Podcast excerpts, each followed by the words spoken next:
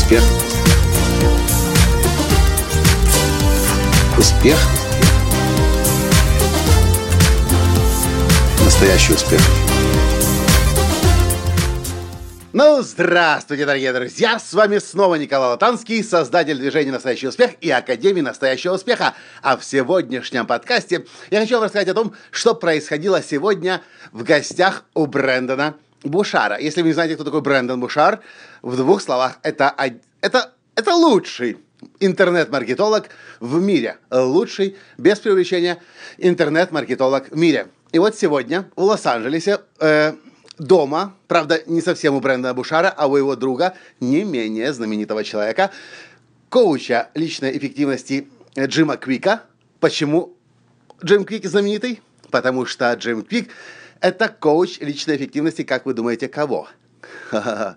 Это коуч, это личный коуч личной эффективности Ричарда Брэнсона. И вот сегодня 16 человек из разных стран мира мы встретились дома у Джима Квика для того, чтобы в домашней обстановке сделать сессию мозгового э, центра мозгового штурма с Брэндоном Бушаром и завтра продолжить это двухдневное мероприятие. Так вот, что мне больше всего запомнилось на этой встрече. Это начало встречи. Брэндон, естественно, попросил каждого представиться. Каждый встал, вышел перед группой людей и рассказал о себе – и знаете, что мне больше всего запомнилось?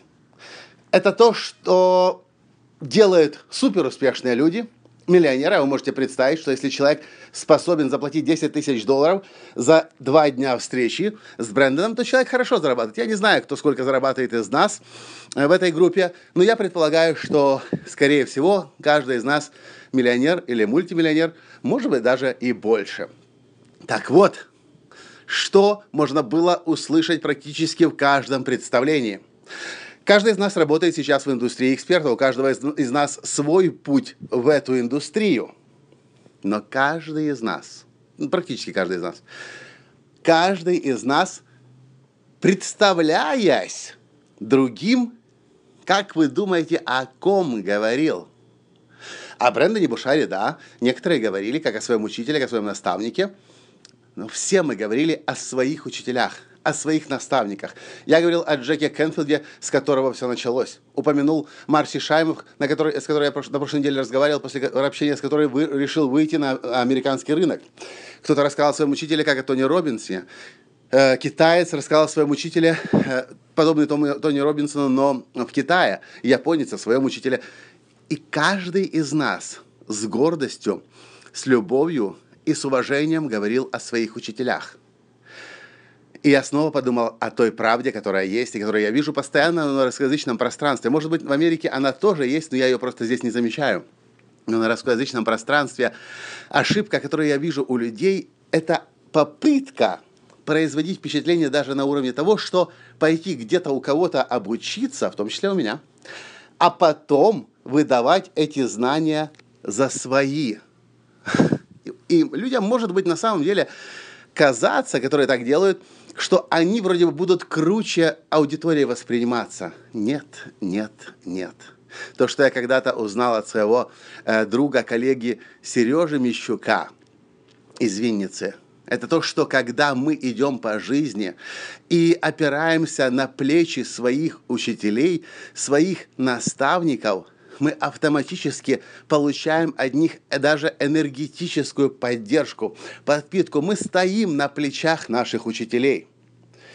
Если же мы приходим кому-то, чтобы что-то взять, а потом пойти за свое выдавать, во-первых, люди будут вам намного меньше доверять, если вы пытаетесь произвести впечатление, что вы это все сами придумали.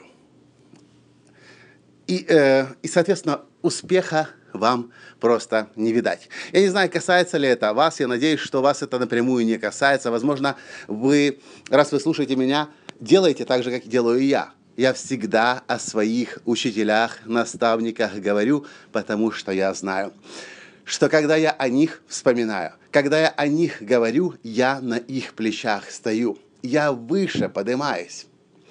И люди мне намного больше доверяют, потому что то, чем я делюсь, это не то, что я вчера придумал – это то, что уже существовало, может быть, год, два, пять, десять, а может быть, тридцать, сорок и пятьдесят лет.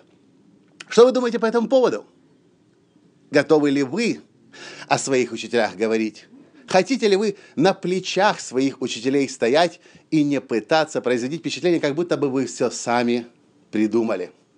Недавний случай. Я видел интервью одного из своих учитель, э, учеников э, на телевидении.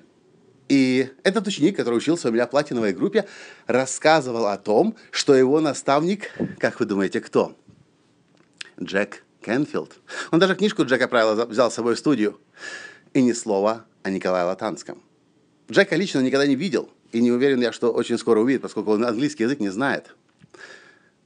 Но вот вопрос. Какие шансы на успех есть у него? Мое мнение – никаких. Мы либо опираемся на силу наших учителей, на их плечах стоим и намного быстрее идем по жизни, либо пытаемся всех обмануть и рассказать, какие мы умные, грамотные и хитрые, и сколько всего мы придумали сами, хотя на самом деле ничего не придумали. Вот такие вот вопросы к размышлению. На этом сегодня все, и до встречи завтра. Пока! Успех! Успех! Успех! Быть счастливым, здоровым и богатым. Настоящий успех!